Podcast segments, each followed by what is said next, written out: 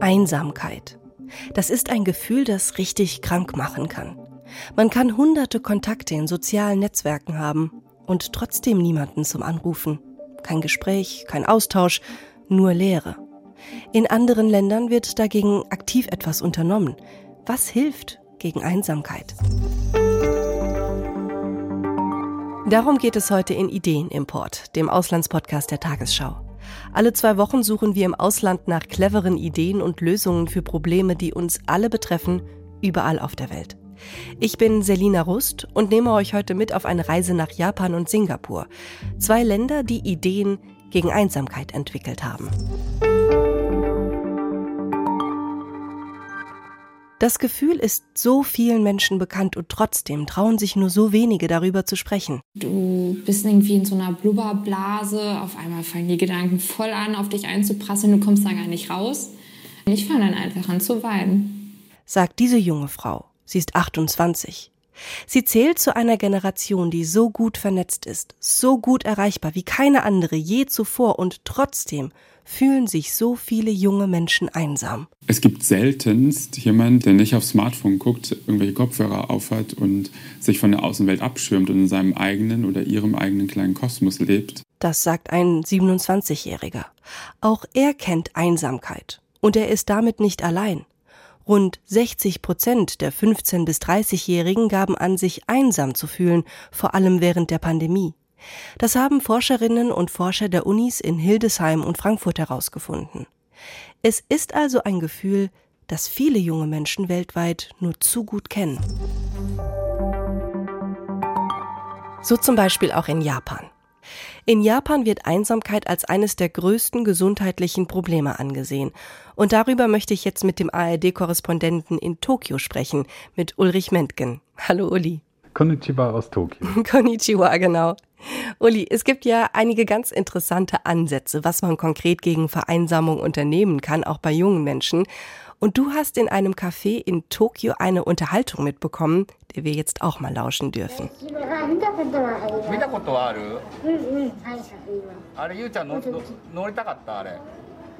Also ich höre zwei Stimmen, eine männliche, eine weibliche auf jeden Fall, aber die weibliche, die klingt etwas unnatürlich. Was genau ist das für ein Gespräch?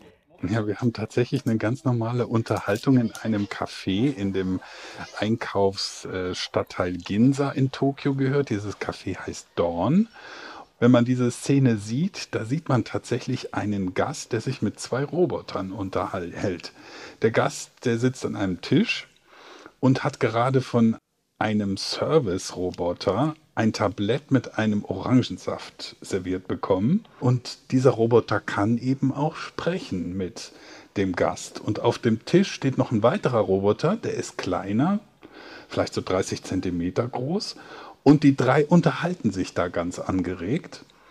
Und es geht unter anderem darum, äh, ob jemand schon mal so einen bestimmten Disney-Film im Kino gesehen hat und in letzter Zeit mal im Disneyland gewesen ist. Es geht also um alles Mögliche, nicht nur um die Bestellung. Haben wir es da mit künstlicher Intelligenz zu tun oder mit was unterhalten sich die Menschen dort? Nicht nur. Es, äh, wenn man genauer hinschaut, dann sieht man nämlich, dass die Roboter Namensschilder mit Passfotos von realen Personen tragen. Da stehen auch Namen dran. Das sind nämlich eigentlich Avatare, diese Roboter. Also so eine Art Stellvertreter von echten Menschen, die gerade nicht da sind, die aber tatsächlich hier kommunizieren.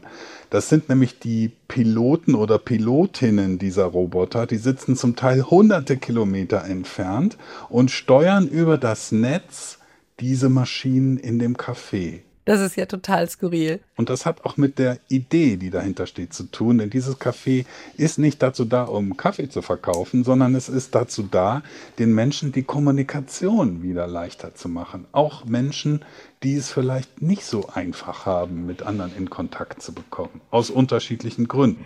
Und deshalb ist das Projekt auch so gut gegen Einsamkeit, weil die Menschen leichter miteinander in Kontakt kommen und Gespräche miteinander führen können? Ganz genau.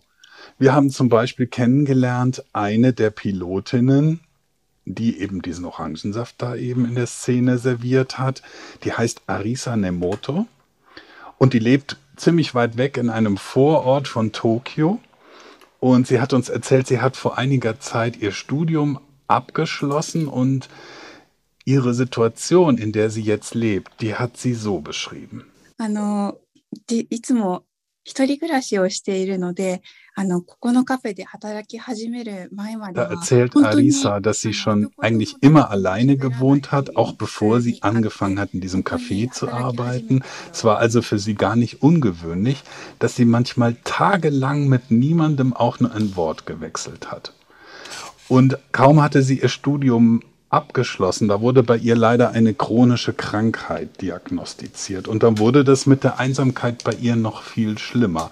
Und sie sehnt sich einfach sehr danach, ganz zufällig wieder Leute zu treffen und einfach nur belanglose Dinge manchmal mit ihnen auszutauschen. Und dann kam dieses Angebot, quasi als ferngesteuerte Kellnerin in diesem Café zu arbeiten. Und das ist für sie einfach das Allergrößte, weil sie jetzt mit Hilfe dieses Roboters, den sie steuert, wieder unter Leute kommt. Das klingt ja auf der einen Seite super, dass Menschen, die eine Einschränkung oder eine chronische Erkrankung haben, so Kontakte knüpfen können, so wie Arisa. Auf der anderen Seite kann ich mir das für mich gar nicht so gut vorstellen, mich in einen Café zu setzen und mich mit einem Roboter zu unterhalten. Also Wer nutzt das eigentlich auf der anderen Seite? Sprich, wer sitzt im Café und unterhält sich mit den Robotern? Also wir haben da zum Beispiel getroffen den Gast, den man auch eingangs gehört hat. Das ist Dumpai Sugita. Und der konnte uns sogar sagen, wie oft er schon in dem Café war, nämlich genau 83 Mal. Das scheint er auch zu zählen, weil es ihm da so gut gefällt.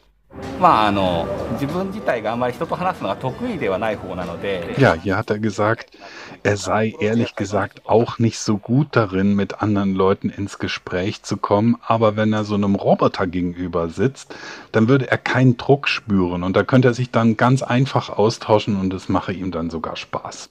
Da kann man natürlich jetzt denken, wow, ist es auch irgendwie traurig, dass wir solche Geräte brauchen, um miteinander oh. ins Gespräch zu kommen. Aber wenn es funktioniert, warum nicht? Ja, ich bin da auch so ein bisschen hin und her gerissen. Auf der einen Seite frage ich mich, braucht es das wirklich, dass wir Roboter und Technik brauchen, um miteinander ins Gespräch zu kommen?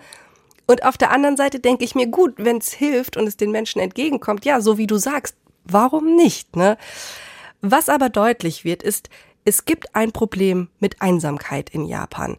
Gibt es denn noch mehr Hilfsangebote, die Menschen helfen, aus dieser Situation herauszukommen, aus ihrer Isolation und Vereinsamung? Insgesamt muss man feststellen, dass die Aufmerksamkeit für das Problem Einsamkeit in den letzten Jahren hier deutlich zugenommen hat.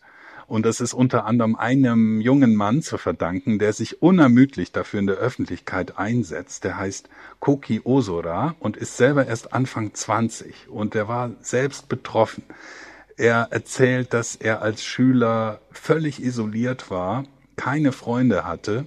Das hat sich erst gebessert, als ein Lehrer ihn mal gezielt darauf angesprochen hat, was eigentlich los ist. Und da ist das wie so ein Knoten geplatzt. Auch da erzählt. hilft also Kommunikation, wie man. Da hilft man hört, ne? Kommunikation, auf jeden Fall. Die Frage ist nur, wie kommt man denn ins Gespräch mit anderen, wenn man einsam ist? Und da hat dieser Koki Osoda eine, ähm, eine ganz besondere Idee.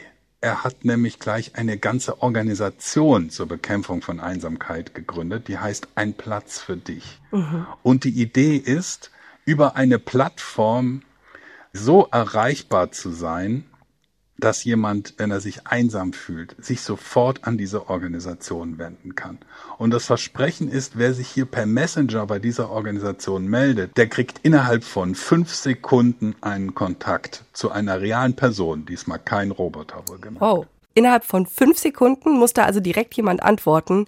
Wie viele Mitarbeiter müssen die haben, dass das funktioniert? Ja, da- dahinter steht eine Freiwilligenorganisation mit hunderten Helfern, die zum Teil sogar im Ausland sitzen und deswegen rund um die Uhr erreichbar sind. Das ist also das Werk von diesem jungen Mann, der diese Idee hatte.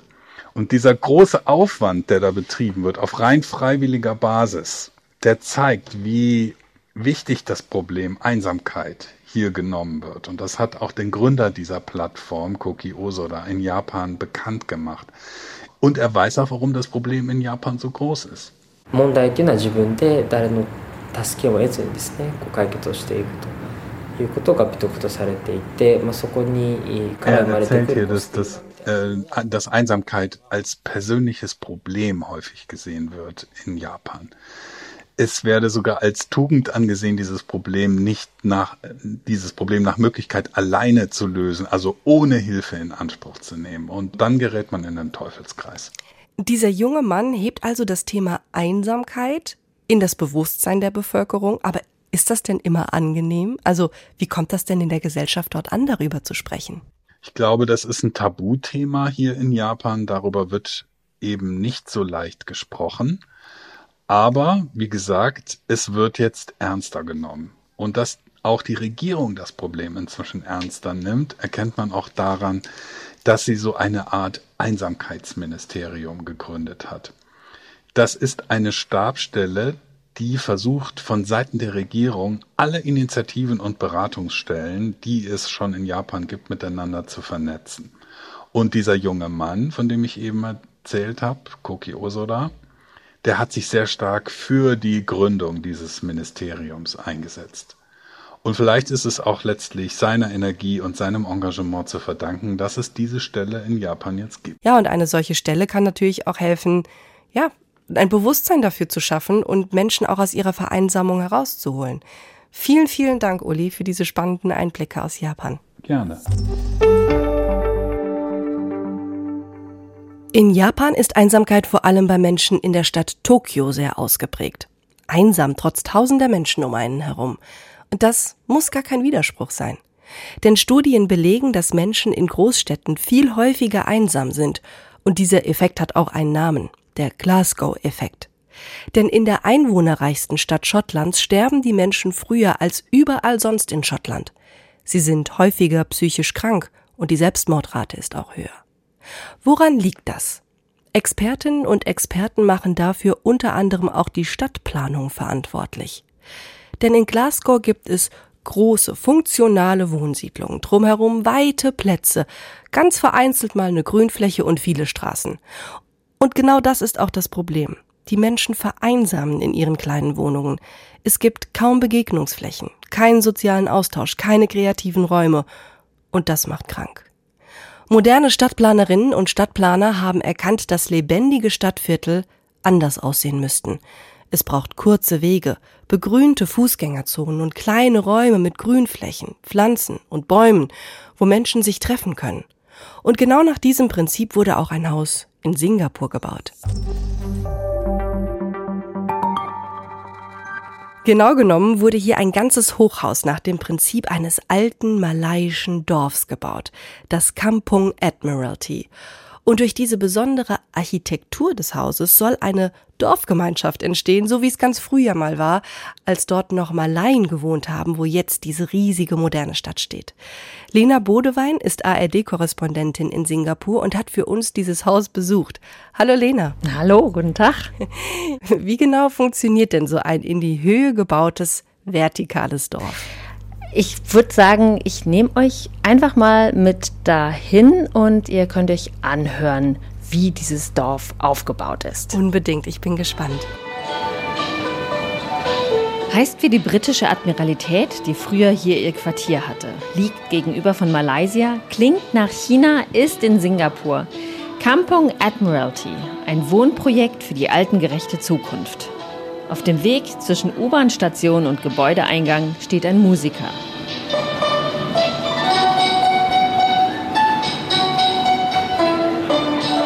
Über Rampen, alles ist hier barrierefrei, oder über Rolltreppen geht es in den Gebäudekomplex hinein, direkt in das Herz dieses Projektes, den Food Court. Eine licht- und luftdurchflutete Etage voller Essensstände. Die Bevölkerung Singapurs ist bunt gemischt. Darum ist es auch ihr Essen. Von indisch über chinesisch, thailändisch bis malayisch. Und vor allem ist es so günstig, dass jede Rentnerin und jeder Rentner es sich leisten kann. Von 7 Uhr morgens bis 10 Uhr abends hat der Food Court geöffnet. Es sitzt immer jemand an den zahlreichen Tischen. Wer Anschluss sucht, findet ihn hier. Eine große Runde von Frauen hat gerade gegessen. Hello. Hi, excuse me. Do you live here? Kampong member. Kampong members. Wir gehören hier zum Kampung. Wir kommen immer zum Essen hierher.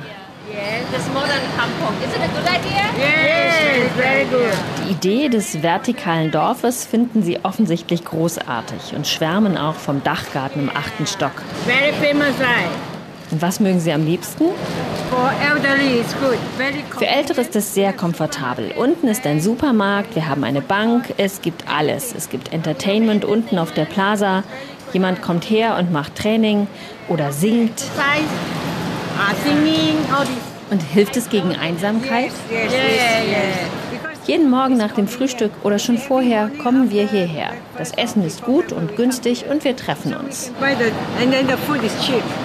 Nice. Die Frauen, alle weit über 60 Jahre, teilweise sogar über 80, sehen aus wie das blühende Leben. Die Gemeinschaft scheint positiv zu wirken.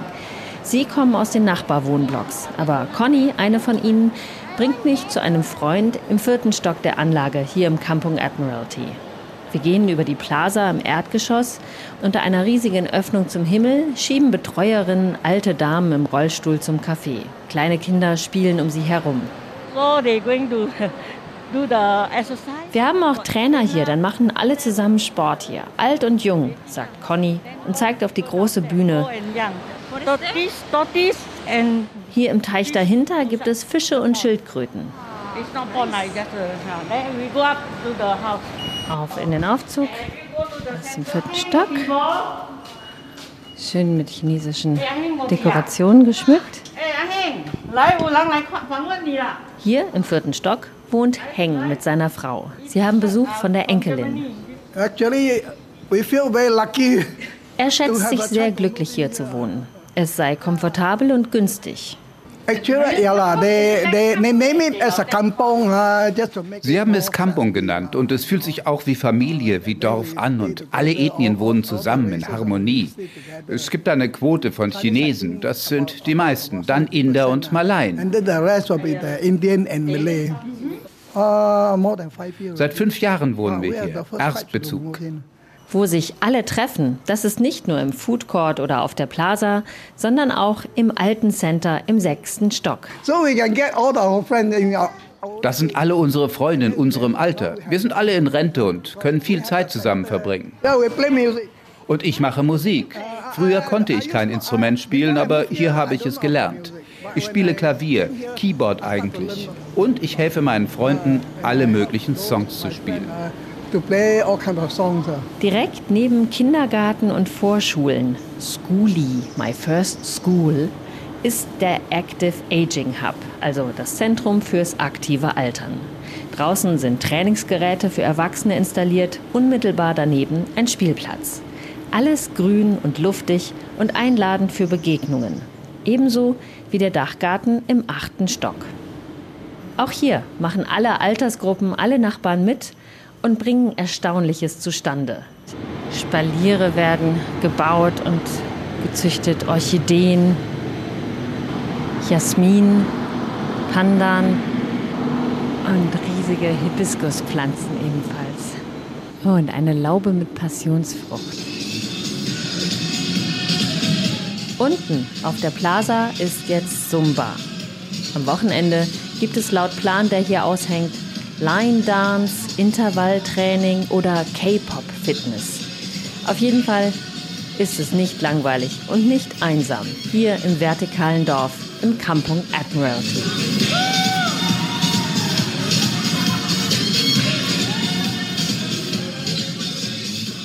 Ich kann mir das jetzt richtig gut vorstellen, wie die Menschen dort zusammen Zumba tanzen und ich habe direkt das Gefühl, ich will da auch mal hin. Ging dir das so, als du dort warst, dass du gesagt hast, ja, da könnte ich auch leben?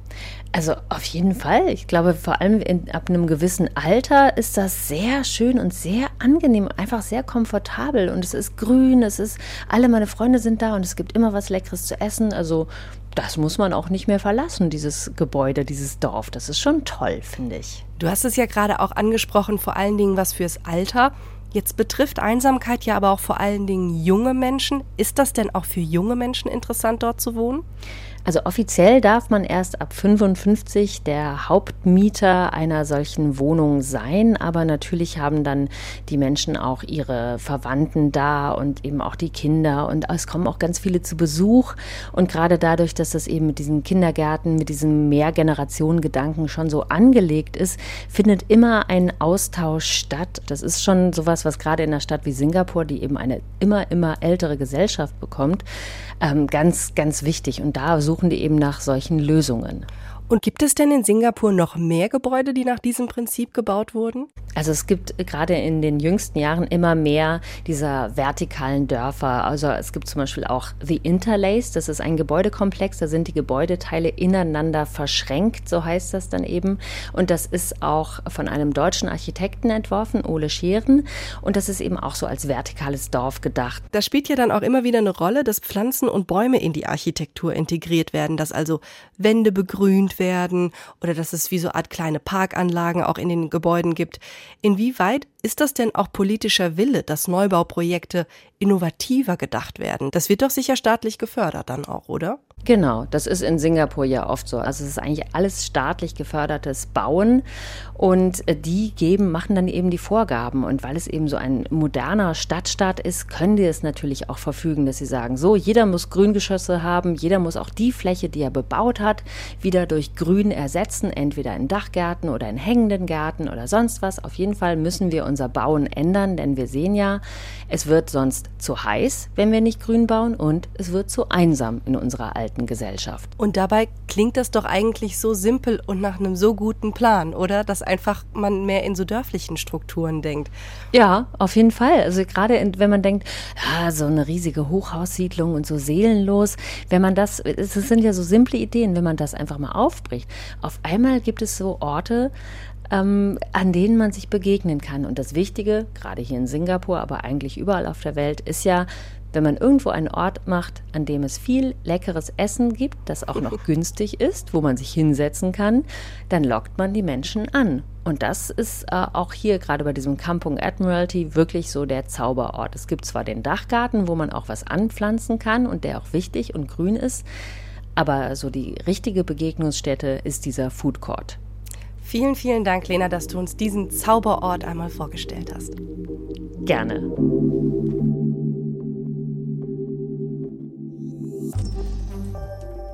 Was können wir also von diesen beiden Ländern lernen? Ob wir jetzt wirklich Roboter brauchen, über die wir miteinander sprechen können? Ich glaube, das würde in unserer Gesellschaft nicht so gut angenommen werden wie in Japan.